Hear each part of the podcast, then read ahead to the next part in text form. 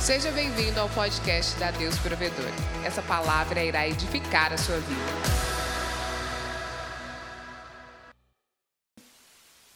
Amém? Mateus 24 diz o seguinte: E Jesus, saindo, partiu do templo e, aproxima, e aproximaram-se dele os seus discípulos para lhe mostrar os edifícios do templo. Mas Jesus lhe disse: Não vede todas essas coisas? Na verdade, eu vos digo que não ficará aqui uma pedra sobre a outra que não seja derrubada. E estando ele assentado no monte das oliveiras, chegaram-se a ele e os seus discípulos em particular, dizendo: Dize-nos, quando serão essas coisas? E qual será o sinal da sua vinda e do fim do mundo? E Jesus respondendo disse-lhes: Fiquem atentos para que nenhum homem vos engane, porque muitos virão em meu nome, dizendo: Eu sou o Cristo, e enganarão a muitos, e ouvireis guerras e de rumores de guerras. Olhai para que não vos perturbeis, pois todas essas coisas devem acontecer, mas ainda não é o fim. Pois se levantará nação contra nação e reino contra reino, e haverá fomes e pestes e terremotos em vários lugares. Todos, todos estes são princípios das dores. Então vos hão de entregar para serdes atormentados e vos matarão, e, serão, e sereis odiados de todas as nações por causa do meu nome. E então muitos se ofenderão, diga comigo, muitos se ofenderão, e trairão uns aos outros, e uns aos outros se odiarão, e surgirão muitos falsos profetas, e enganarão a muitos. E por se multiplicar a iniquidade, o amor de muitos esfriará. Diga, o amor de muitos esfriará. Mas aquele que suportar até o fim será salvo. E este evangelho do reino será pregado em todo o mundo como testemunho para todas as nações, e então virá o fim. Amém? Pai, nós te agradecemos pela oportunidade que nós temos em ouvir a tua palavra, a verdadeira palavra.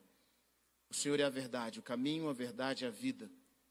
E nós te louvamos, Jesus, e bendizemos o teu santo nome pelo, pela tua fidelidade, pelo teu coração, por aquilo que o Senhor tem realizado nas nossas vidas, pelo teu grande e infinito amor e por aquilo que o Senhor liberou sobre os nossos corações, em nome de Jesus. Amém. Amém? Bom, eu quero compartilhar essa palavra. Mateus 24 é, para aqueles que gostam de estudar sobre o fim dos tempos, é um capítulo chave é um capítulo extremamente importante. Aqueles que gostam de decifrar o que é que Deus vai fazer com, no fim do mundo, muitos gostam e veem essa perspectiva em Mateus 24. E, particularmente, nós, na Deus Provedor, temos uma perspectiva diferente. Eu sei que nesses dias muitos têm falado sobre um levante de um anticristo, levante da nova ordem mundial. Eu não acredito em nada disso. E eu acredito que aquilo que Jesus trouxe a palavra aqui já aconteceu e mas esses princípios aqui, eles sempre se repetem, essas essas atitudes sempre se repetem. Nós não estamos no fim do mundo, mas nós estamos no fim de uma era. E de tempos em tempos o mundo chega ao fim de uma era. No ano 70 depois de Cristo, o mundo chegou ao fim da era do templo judaico, do templo de, do templo de Salomão. O templo é destruído e antes da destruição do templo, aconteceu exatamente o que Jesus disse que aconteceria aqui nesse período. E nós vemos também que de tempos em tempos, então 70 depois de Cristo, 600 depois de Cristo, é o fim da, da, da era romana, acaba o Império Romano. 1500 depois de Cristo é o fim do governo católico, do domínio católico sobre o mundo e sobre as nações. De tempos em tempos, de estações em estações, o mundo começa a mudar e chega um final de uma era. E o que nós estamos vivendo exatamente agora é o final de uma era, é o final de um tempo. E quando esse final de tempo está acontecendo para uma nova era se levantar, começam a acontecer coisas que estão muito, são muito parecidas, ou princípios que nós vamos extrair hoje aqui da palavra de Deus, que, do que Jesus disse.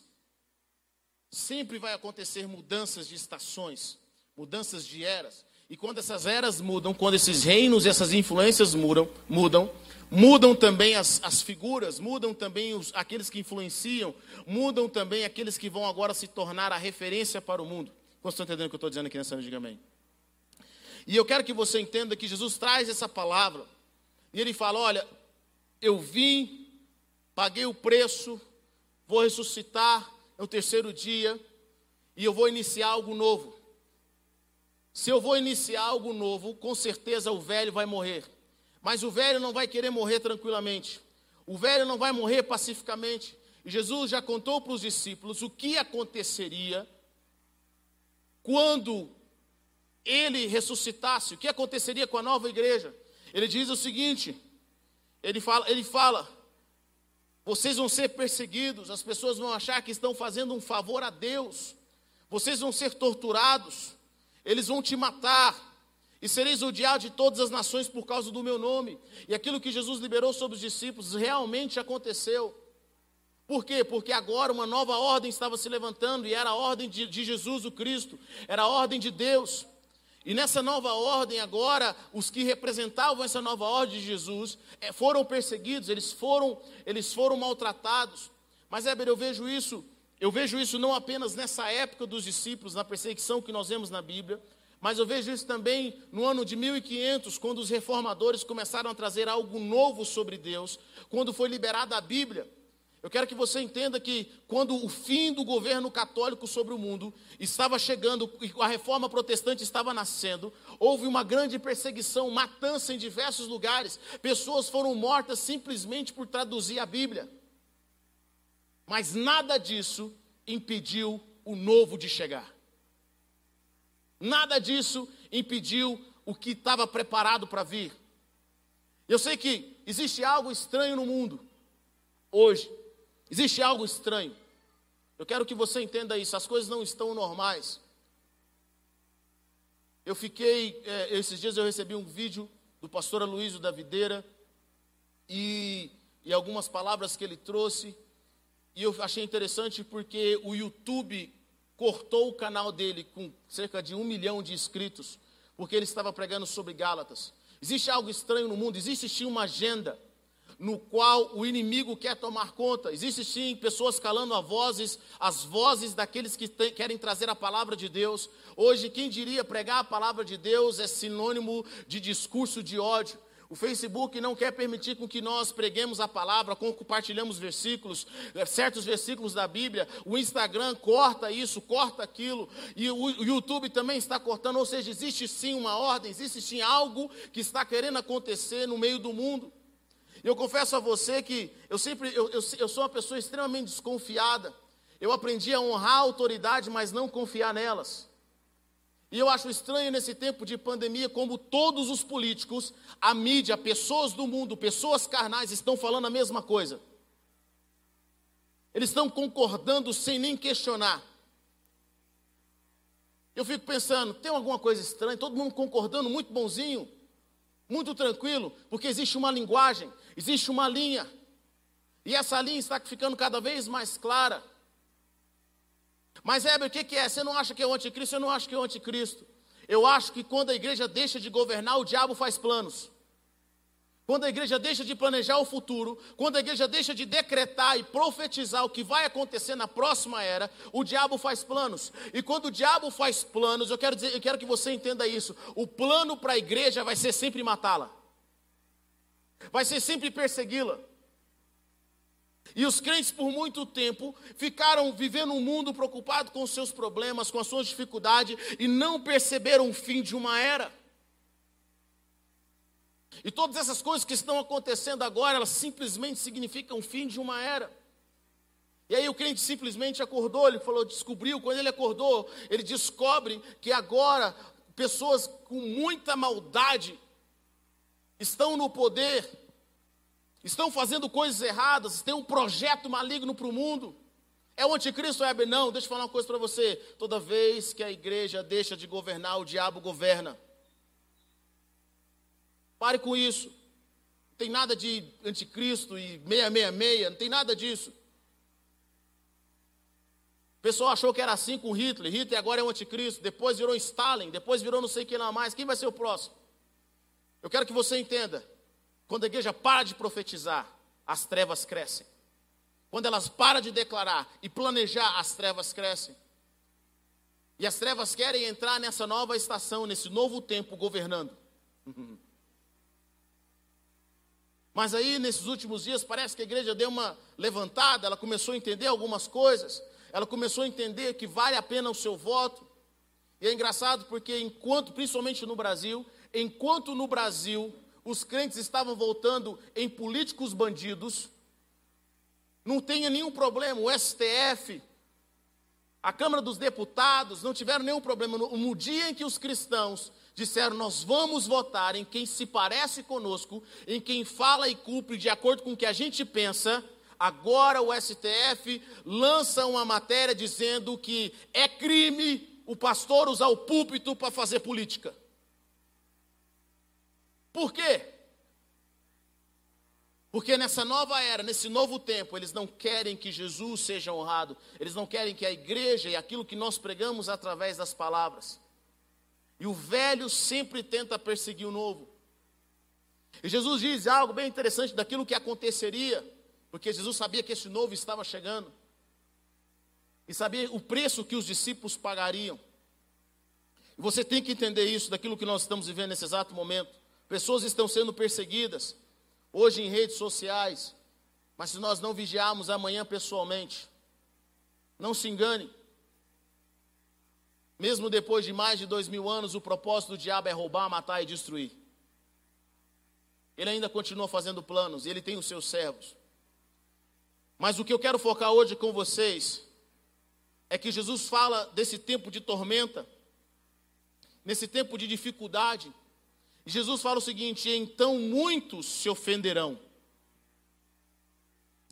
Até então, até o versículo 10, até o versículo 9, Jesus está contando o que aconteceria do lado de fora da igreja. Pessoas seriam perseguidas, eles iam te odiar. Mas a partir do versículo 10, Jesus começa a contar o que vai acontecer agora do lado de dentro da igreja, daqueles que creram. Ele fala: então muitos se ofenderão e trairão uns aos outros, e uns aos outros se odiarão. Sabe, muitas pessoas que receberam Jesus na sua época, creram em Jesus, quando começou o período de perseguição, quando aquilo que eles tinham perdido, per, foram, foram perdido, quando a sua família foi assassinada, quando pessoas que eles amaram foram embora, quando eles viram irmãos sendo mortos, quando eles viram toda a dificuldade que eles estavam passando, a palavra de Deus nos, nos, mostra, e nós vemos através da história que eles se ofenderam. Porque quando uma estação, ouça o que eu vou dizer, quando a estação está chegando ao fim, vem um período de perseguição. E nesse período de perseguição é um tempo onde muitos crentes não prosperam. É um período onde pessoas passam por tribulação, passam por luta. E algumas pessoas falam assim: você quer saber de uma coisa? Eu não vou ser crente, não. Deus não protege a gente, Jesus não nos protege. Por que, que eu perdi minha família? Por que, que eu perdi meu filho? Por que, que eu perdi meu esposo? Por que, que eu perdi meus bens? No livro A Carta aos Hebreus, o autor diz: Vocês tiveram os bens de vocês confiscados. Quem é que quer receber Jesus e ter os bens confiscados? Essa era a realidade da igreja que Jesus falou, e isso iria acontecer. Eles ficaram ofendidos, eles ficaram chateados. E a Bíblia diz que depois que eles ficaram ofendidos, eles começaram a trair uns aos outros, é o que Jesus diz. A ofensa é a introdução da traição. Antes de trair, nós temos que sentir ofendido. Judas se sentiu ofendido quando Maria fez, quando colocou o perfume em Jesus. Então, depois da ofensa, ele foi trair Jesus. E Jesus está dizendo: muitos vão se ofender e vão trair uns aos outros, e odiarão uns aos outros. E em meio de dificuldades, de processos de muitos difíceis, de perseguição, começam a surgir vários falsos profetas, pessoas oferecendo coisas extraordinárias que não estão conectadas com a palavra. Querido, isso aconteceu em vários momentos na história e acontece hoje também. E aí essas pessoas Vêm os falsos profetas e enganam a muitos, prometendo aquilo que não vai acontecer. E Jesus diz algo bem interessante no versículo 12, e é onde eu quero parar, para continuar aquilo que o Senhor tem falado. E por se multiplicar a iniquidade, o amor de muitos se esfriará. E por multiplicar a iniquidade, o amor de muitos esfriará. O que Jesus está dizendo? Vai ser tanta coisa ruim que vai estar acontecendo lá de fora.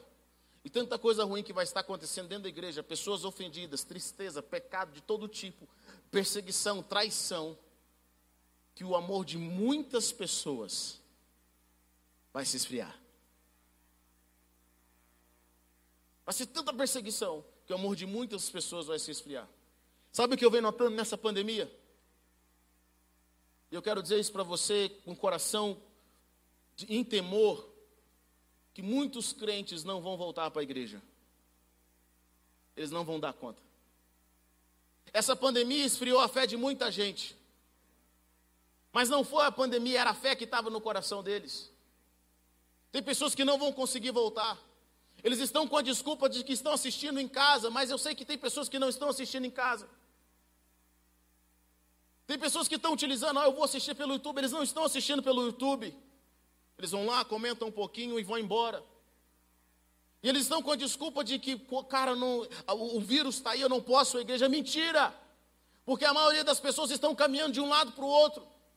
Eu vou para Goiânia em todos os lugares, os bares estão lotados, os restaurantes estão lotados, os supermercados estão lotados, as pessoas estão batendo canela, como nós dizemos em Goiás, de um lado e para o outro. Mas agora elas têm medo de ir para a igreja. Mas na realidade, sabe o que é isso? É elas sabotando a mente delas para não reconhecer que elas se esfiaram na fé. Que um mês sem culto, dois meses sem culto, é o suficiente para elas não quererem mais e não conseguirem servir a Deus. Mas em outra em contrapartida, teve pessoas que diz que acharam que estavam fracas.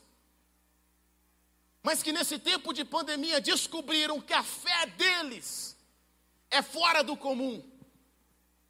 Eles descobriram que eles estão prontos para servir e para buscar a Deus. E a única, a única coisa que eles têm é o YouTube.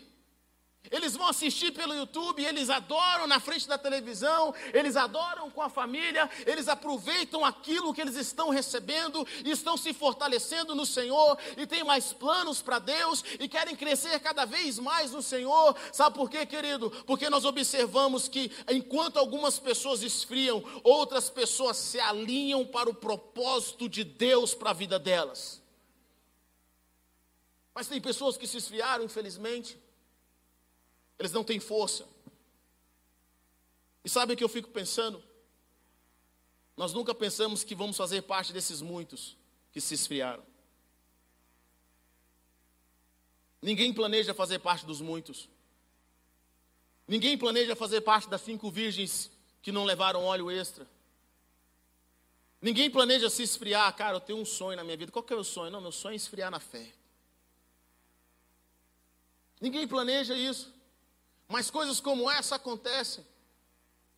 E eu tenho algumas palavras sobre esse tempo que nós temos que entender. Jesus conta o motivo de nós nos esfriarmos. E eu tenho notado que existem algumas coisas na vida do crente que faz com que ele se esfrie. E não é o que acontece externamente, mas é o que está no nosso coração, é o que acontece internamente é aquilo que está nas nossas vidas. Eu quero que você abra sua Bíblia comigo em 1 João capítulo, capítulo 2, versículo 15. Mantenha sua Bíblia aberta. Então, Heber, qual é o problema? Por que, que nós nos esfriamos? 1 João é um dos dois livros antes de Apocalipse. Por que, que muitos se esfriam? Qual é o problema? Sabe, queridos, eu percebo que nós não conseguimos manter um coração a Deus por causa de alguns elementos que estão aqui. 1 João 2,15 diz o seguinte: Não amem o mundo, nem o que há nele. Se alguém ama o mundo, o amor do Pai não está nele. Uma das coisas que faz com que pessoas se esfriem é o amor que ela tem pelo mundo. É o amor que ela tem pelas coisas dessa terra. É o amor que ela tem pela, pela vida que ela vive. E tal como Ló e a sua família, quando Deus falou, sai agora de Sodoma. Mas não olhe para trás. Tem pessoas que, mesmo depois que se converteram, receberam o chamado do Senhor, ainda estão olhando para trás. E quando elas olham para trás, elas viram estátua de sal, porque ainda tem amor no mundo. Ainda elas querem o coração desse mundo, elas querem as coisas do mundo. E a palavra de Deus fala: Pois tudo que há no mundo, a cobiça da carne, a cobiça dos olhos e a ostentação dos bens, não provém do Pai, mas do mundo. Quero que você entenda isso. Eu vou dizer algo. A maioria dos crentes, não vou dizer 100%, mas 99% dos crentes se desviam e esfriam na fé por causa desses três elementos: a cobiça da carne, a cobiça dos olhos e a ostentação dos bens. Você sabe o número de pessoas que se desviaram porque eles querem ser ricos? Porque eles ofertaram e não receberam mil vezes mais? E eles dizem que quer servir a obra, que quer investir na obra. Mentira, você quer servir você mesmo. Você quer ter um carro novo. Esta é ostentação dos bens. Antigamente eu não entendia por que, que algumas pessoas, quando se convertiam, eu ouvia testemunhos delas, falavam, eu tinha muito dinheiro, me converti, Deus quebrou tudo, eu fiquei, fiquei pobre, na sarjeta. Eu falava assim, eu não tenho como dar um conserto. Ficar, dinheiro é, ficar sem dinheiro é ruim. Não tem como o senhor, né, conserta aqui, conserta ali, prospera ainda mais. Por que, que algumas pessoas, quando se convertem, o Senhor quebra tudo? É engraçado que às vezes você faz pergunta para Deus e Ele não te responde na hora. Ele te responde com o tempo. Porque Deus nos responde de acordo com a nossa maturidade. E a forma, às vezes, que Ele quer responder a gente, nós não estamos preparados para ouvir, nós não temos ouvidos para ouvir, nós não temos entendimento para ouvir. E às vezes Ele vai responder dez anos depois. Aí o Senhor começou a me mostrar que os crentes, pessoas que se convertem, perdem tudo, eles não se desviam. Mas o crente que se converte, ele vem de uma vida muito louca e não perdeu, mas aquilo que ele tem está ali capengando, perde ou não perde, perde ou não perde, ele fica chateado com Deus se Deus não prosperar aquilo. E a fé dele está conectada com aqueles bens. Deixa eu falar para você aqui, no Novo Testamento. Deus não tem compromisso com a nossa ostentação de bens. Essas coisas não são de Deus, não interessa para Ele. Deus tem compromisso com as coisas dele. E a Bíblia diz que essa ostentação de bens é do mundo. Ela pertence ao mundo. Sabe essa luta que você está tendo? Essa, essa, ah, eu quero vencer na vida. Deus está pouco se lixando para isso. Ele não quer saber dessas coisas. Essa ostentação e muitas pessoas, por causa dessa ostentação, têm perdido a fé, têm perdido o propósito, têm perdido o objetivo e têm dito: Eu estou fazendo isso para a glória de Deus. Mentira! Você está fazendo porque você quer provar para a sociedade que você é o vencedor. É por isso que seu amor se esfria. Você quer mostrar para sua família, para o seu pai, que você não é o perdedor. Você quer mostrar para as pessoas que conseguiu vencer. É por isso que a nossa fé se esfria. Por quê? Porque Deus não vai concordar com isso. Você quer trabalhar para provar para alguém, você quer ter dinheiro para provar para alguém, e Deus não vai concordar com isso. Sabe o que Deus vai fazer? A minha mão te resiste, a minha mão te resiste. Querido, não é o diabo, não, é a mão de Deus resistindo. Aqui, olha, Deus falando assim: eu não vou te prosperar, eu não vou te prosperar. Mas as pessoas falam, mas Deus, o Senhor tem promessa na minha vida, Deus, eu não vou te prosperar, porque dentro do seu coração ainda tem ostentação de bens, dentro do seu coração você quer fazer as coisas para provar para alguém: eu não vou te prosperar sou eu que estou te resistindo. E a palavra de Deus fala: o amor do Pai não está no mundo, é a cobiça da carne, a cobiça dos olhos. Querido, o desejo de provar para alguém, o desejo de olhar aquilo que é dos outros, de ter o que é dos outros. Quantas pessoas saem da igreja, mudam de teologia, mudam de música, vira, vai até para a seita. Só para ter pecados a mais, só para ter sexo antes do casamento, só para adulterar. Eles saem de um lugar e vão para o outro que concorda com a linha de raciocínio deles. Deixa eu falar uma coisa para você, querido: a cobiça da carne, a cobiça dos olhos e a ostentação dos bens não pertence a Deus. Eu quero que você entenda isso. Em nome de Jesus. Não crie expectativas que não existem. Porque nessa nova passagem, se você não entender isso, você vai olhar para trás e vai virar uma estátua de sal.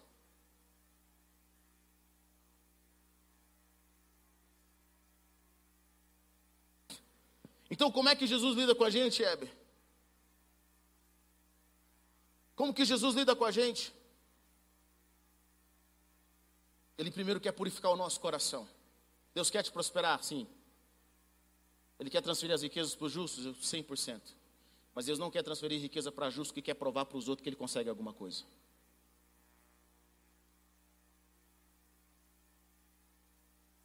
Deus quer provar, Deus quer transferir para o justo que é completamente submisso, entregue, que tendo ou não tendo, Deus vai ser glorificado.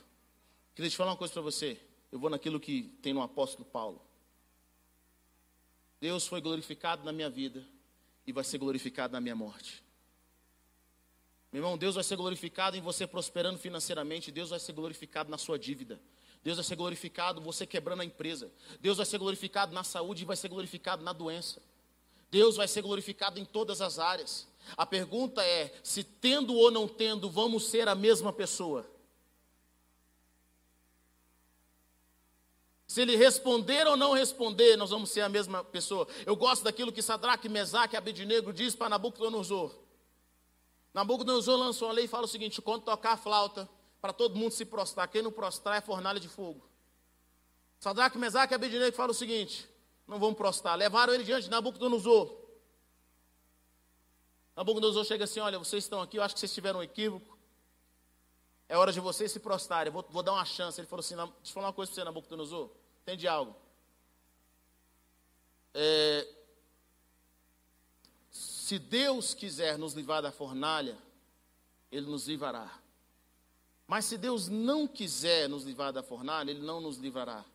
E ainda assim, nós não vamos nos prostrar. Nabucodonosor gostou tanto da resposta, que mandou aumentar a fornalha sete vezes. A Bíblia diz que os homens que levaram eles morreram queimados.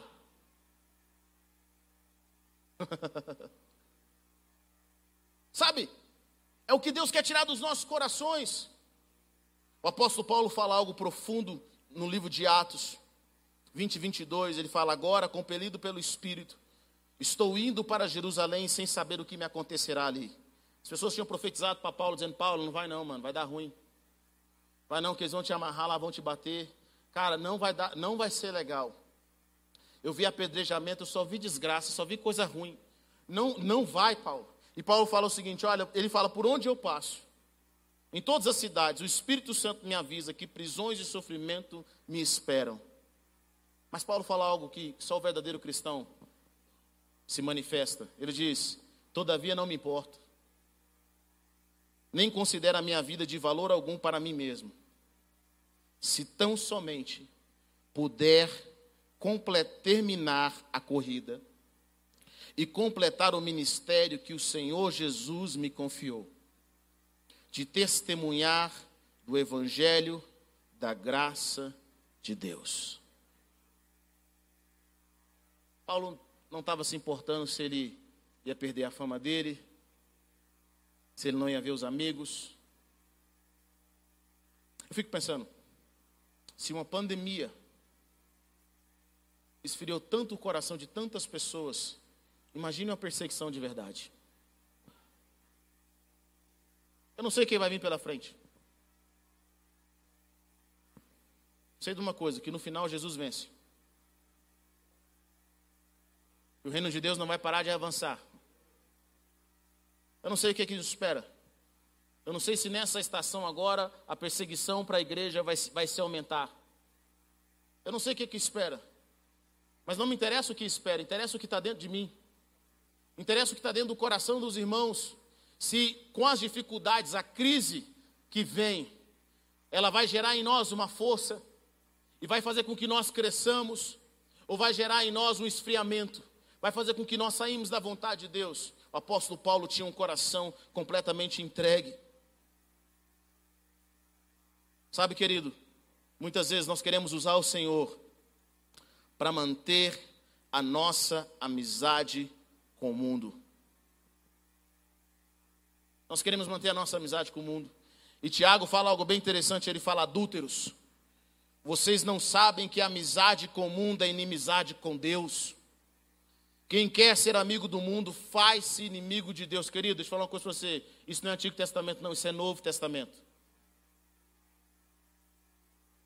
Quem faz-se amigo do mundo é inimigo de Deus. Ou vocês, vocês acham que é sem razão que a Escritura diz que o Espírito que Ele fez habitar em nós tem fortes ciúmes, mas Ele nos concede graça maior. Por isso diz a Escritura: Deus se opõe aos orgulhosos, mas concede graça aos humildes. Eu tenho chegado a algumas conclusões que o Senhor, Ele às vezes vai nos levar a, a certas batalhas que nós enfrentamos para que nós sejamos derrotados.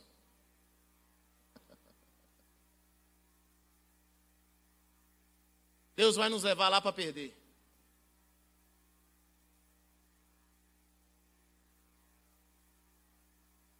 E quando nós perdemos lá e achamos que estamos perdendo tudo, na realidade nós estamos perdendo a nossa carnalidade. Nós estamos perdendo a força do nosso braço que nós podíamos confiar. Nós estamos perdendo algumas coisas que Deus quer que nós percamos naquela batalha. É por isso que Ele, ele permite com que nós percamos em certas batalhas. Deus permite com que certas empresas, empresas fechem. Fecham. Deus permite com que certas circunstâncias no casamento aconteçam. Deus permite para que nós possamos perder a batalha. E nesse perder a batalha, nós perdemos algumas coisas na nossa vida que precisavam ser perdidas há muitos anos com as quais Deus não vai nos prosperar e não vai nos levar para a próxima estação.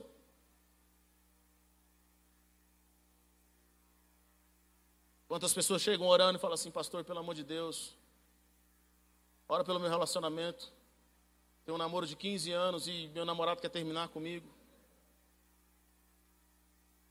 E faz campanha e ora e Deus fala assim, mano, eu quero acabar com isso, eu quero que você perca esse relacionamento.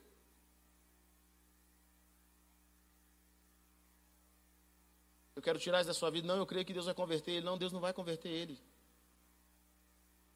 Pastor, minha empresa está toda errada, toda ruim, está toda cheia de coisa errada. Ora para Deus dar um jeito e Deus vai falar assim: Eu vou acabar com isso. Eu vou destruir isso. Você construiu injustiça, você construiu em sangue. Eu não vou abençoar isso, não. Vou jogar isso no lixo. Nunca esqueço uma vez, eu conheci um cara que era dono de posto. E a gente, ele tinha se convertido. Eu sei que depois que ele converteu, ele perdeu o posto de gasolina. Tinha um posto de gasolina. E eu nunca esqueço, um dia a gente foi conversar com ele sobre, né, querendo consolá-lo, porque ele tinha perdido. Ele chegou e falou para meu pai, eu nunca esqueço essa conversa. Ele falou, pastor, eu estou numa paz. Você não sabia o tanto de rolo que tinha nesse posto de gasolina. Eu durmo hoje com a minha consciência tranquila. Deus vai me prosperar de alguma outra forma. Eu estou cheio da palavra de Deus. Estou cheio de Deus. Posso deixar ir porque o Senhor está comigo. Hoje ele cresceu, prosperou muito mais. Muito mais. Vocês estão entendendo o que eu estou dizendo aqui nessa hora? Querido, o que tem que para ir embora, que foi construído com injustiça, deixa ir embora.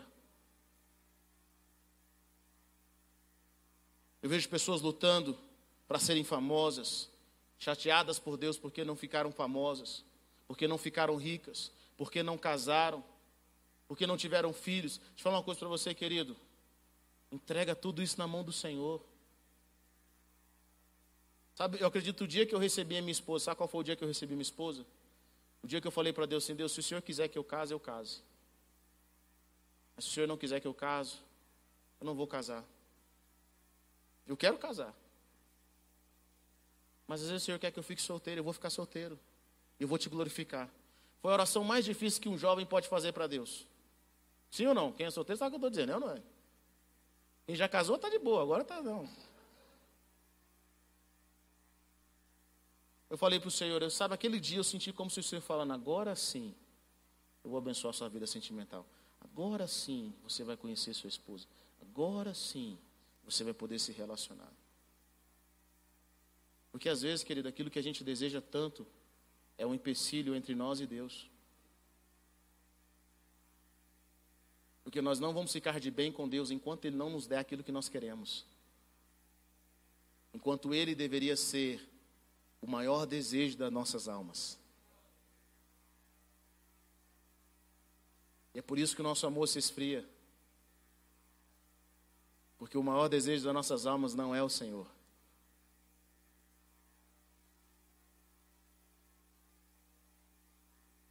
E aí Deus tem que tocar no nosso Isaac. Para a gente orar. Tem que tocar no nosso Isaac. Eu quero que você entenda algo, querido. Sabe aquilo que você nunca quer entregar no altar do Senhor? Aquilo que você tem, tem medo até de pensar. Porque se você pensar, Deus pode ver e pegar de você, sabe aquilo? Você sabe o que é. Fala assim, não vou nem pensar. Não pensa dentro da igreja não, que Deus ouve. Sabe aquilo? Aquilo mesmo. Deus quer que você coloque no altar. Éber, eu tenho uma carreira pela frente, eu tenho um projeto, eu quero fazer faculdade, eu quero passar no concurso, eu quero ser isso. A pergunta que Deus está fazendo é: você colocou isso no meu altar? Pode ser sacrificado? Pode ser entregue?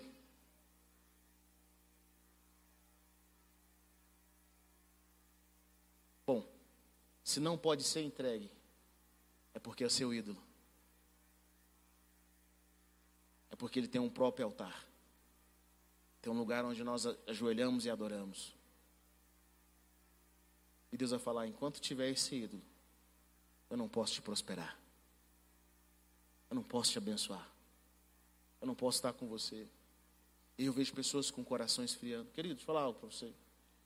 Nós estamos vivendo um momento muito complicado.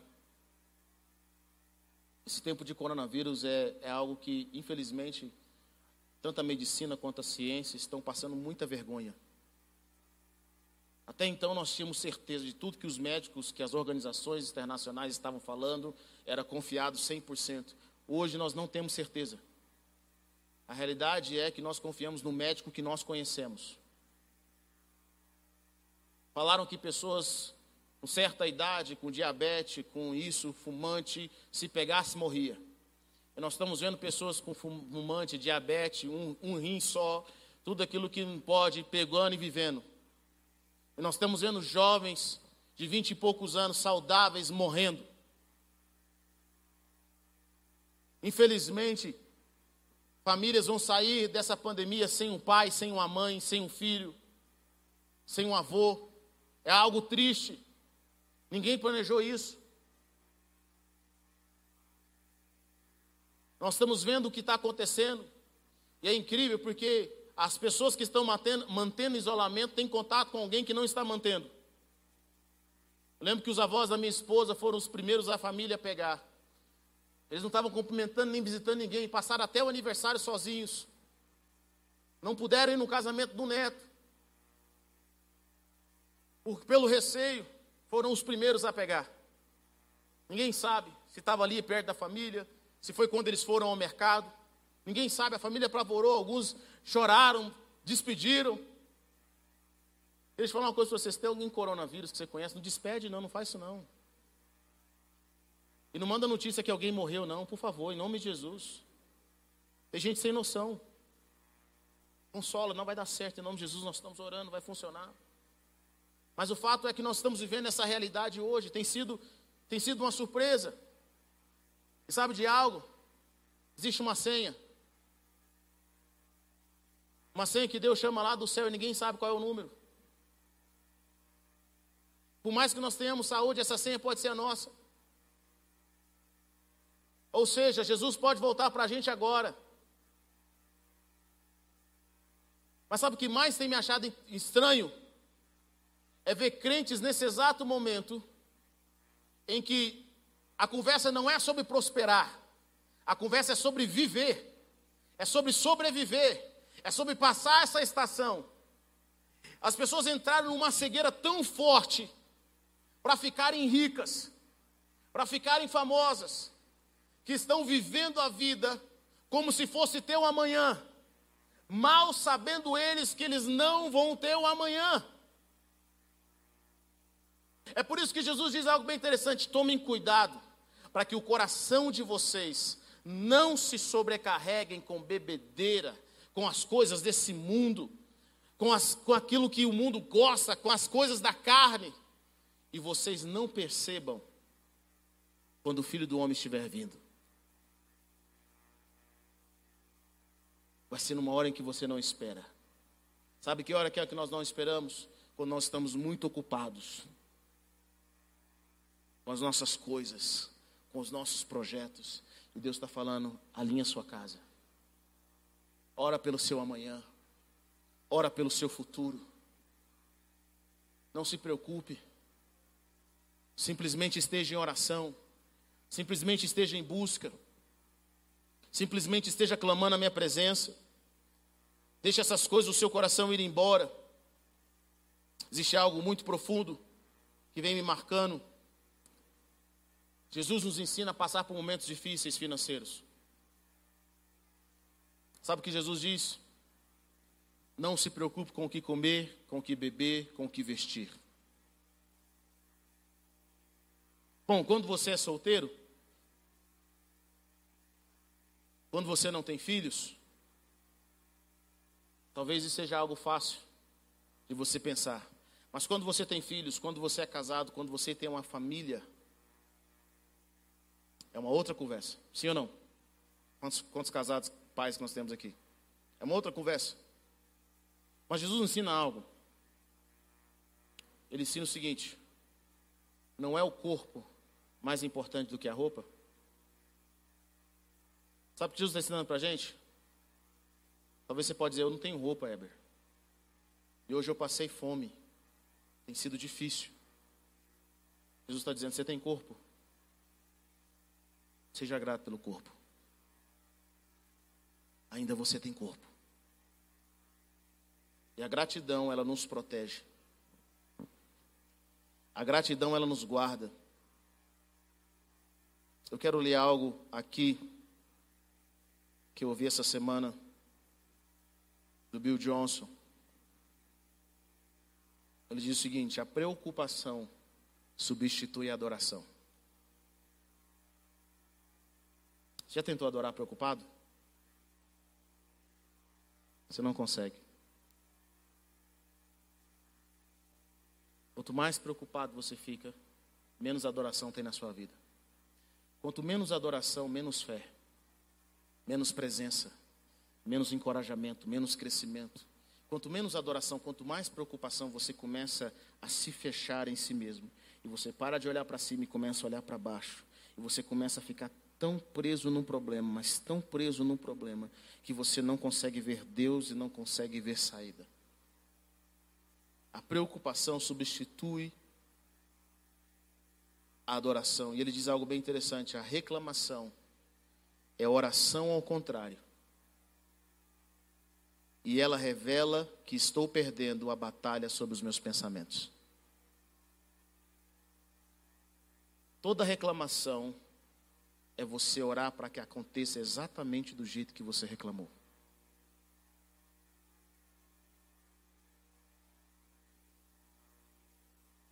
São as palavras que o inimigo precisa para mover do jeito que ele quer. Por isso que Deus é completamente contra a murmuração, ele é contra a reclamação. Aquilo que o povo de Israel murmurou aconteceu na vida deles. Eles oraram, eles pediram. A reclamação é oração ao contrário e ela revela que estou perdendo a batalha sobre os meus pensamentos. 1 Tessalonicenses 5,16 diz algo bem interessante: alegrem-se sempre, orem continuamente, deem graças em todas as circunstâncias, pois esta é a vontade de Deus para vocês em Cristo. Alegrem-se sempre, orem continuamente, deem graça a todas as circunstâncias. Sabe, quem está escrevendo isso foi um dos homens que mais sofreu na face da terra.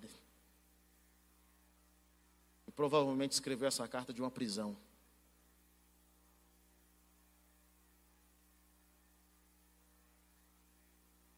E ele encontrou na alegria, na oração e na ação de graças o escudo, a armadura, a fortaleza que ele precisava para que ele não desmoronasse de dentro para fora.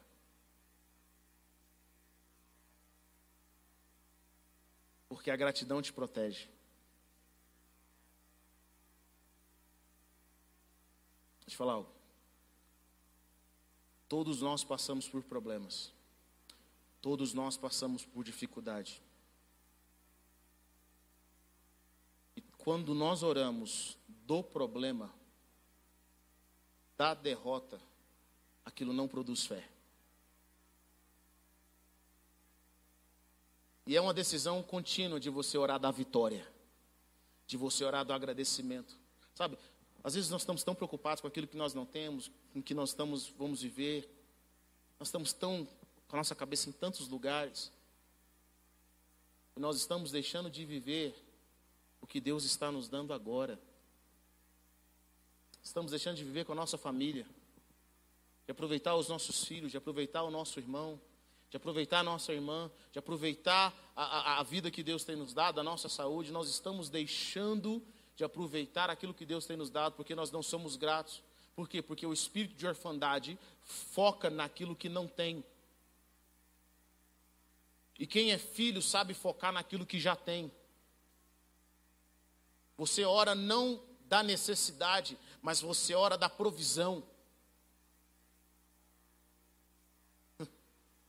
É engraçado Jesus tendo que partir o pão e tendo que multiplicar o pão e os peixes com muitas pessoas, Jesus não fala, Senhor, o sabe. Está ruim. Esse povo está com fome. E eles querem que eu dê comida. Ele fala, Senhor, obrigado.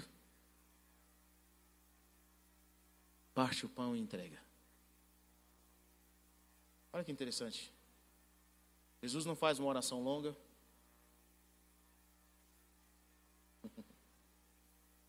não leva o pão para um lugar diferente. Aquele pão não foi ungido com sete olhos de Israel. Aquele peixe não foi salgado com o sal diferenciado do, do templo. Jesus pega aquele pão, pega aquele peixe. Ele dá graças. Ele está dizendo: Deus, o que eu preciso, o Senhor já me deu. E a partir disso que o Senhor já me deu, vai acontecer o um milagre. Para concluir, eu quero que você abra sua Bíblia comigo em Provérbios, capítulo 3.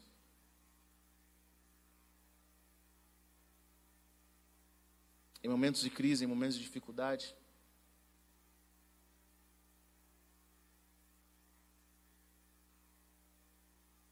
nós somos tendenciosos e a nossa tendência é, é fazer as coisas do nosso próprio braço. Provérbios capítulo 3, versículo 5 diz o seguinte: Confie no Senhor de todo o seu coração e não se apoie em seu próprio entendimento. Reconheça o Senhor em todos os seus caminhos e Ele endireitará as suas veredas. Não seja sábio aos seus próprios olhos.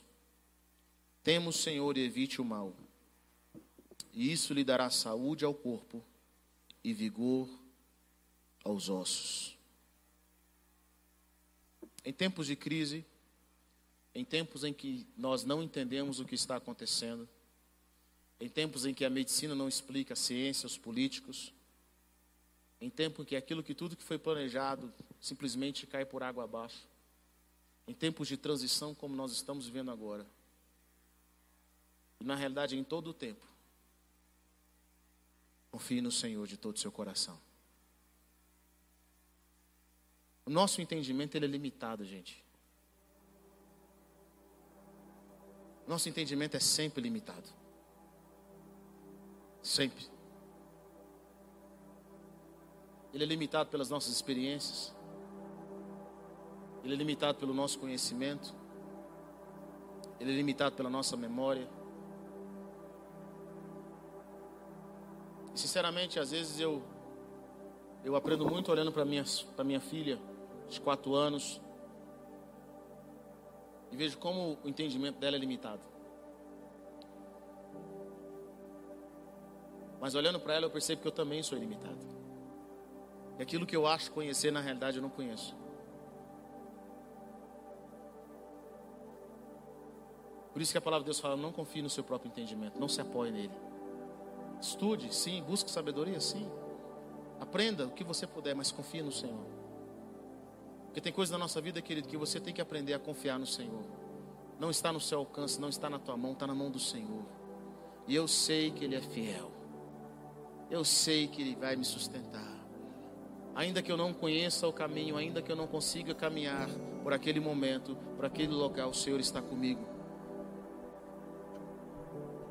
Eu amo que Davi diz em Salmo 23, ele diz, ainda que eu ande pelo vale de sombra e morte, Tu estás comigo. A Tua vara e Teu cajado me consolam. Tem coisas que nós não conseguimos ver, mas o cajado de Deus está lá. Que a palavra de Deus fala, confie no Senhor de todo o seu coração e não se apoie no seu próprio entendimento. Reconheça o Senhor em todos os seus caminhos.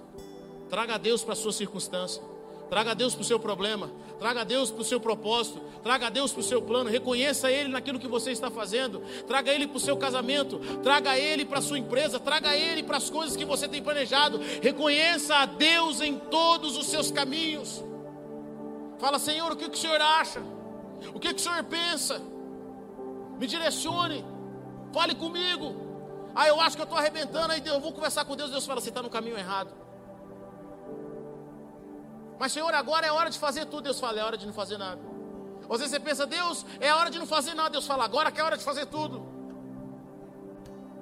Reconheça o Senhor, vê a mão dele te guiando, vê a mão dele te direcionando.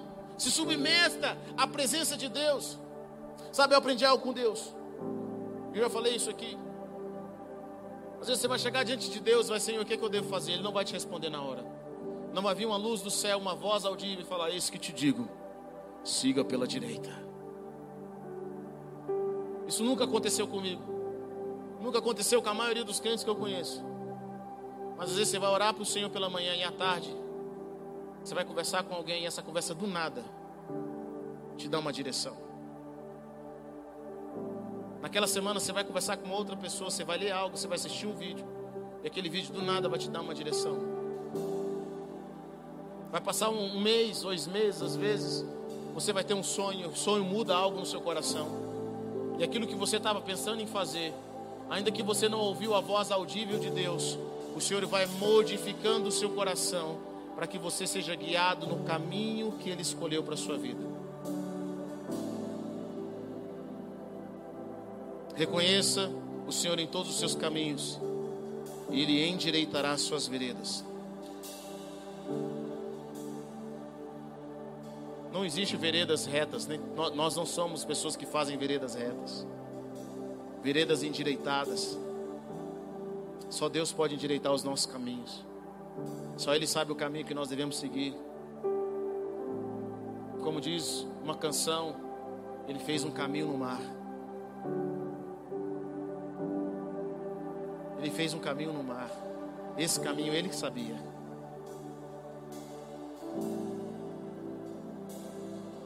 Salomão ainda diz: Não seja sábio aos seus próprios olhos.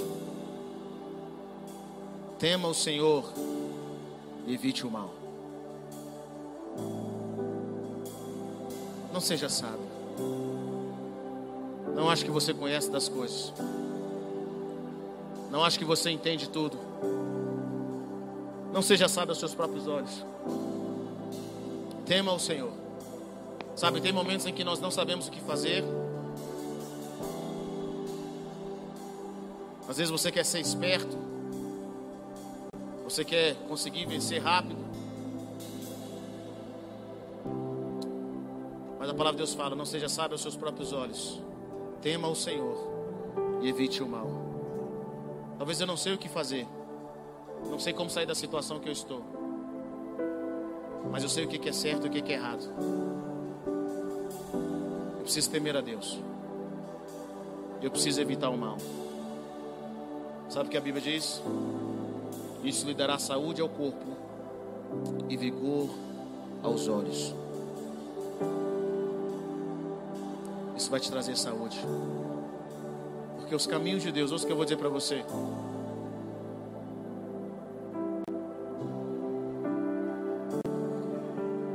Nunca vi um justo ficar doente por guardar a justiça.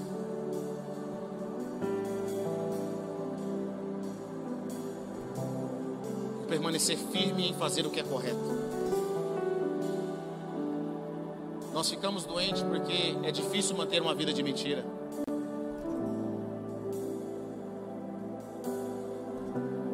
Sim ou não?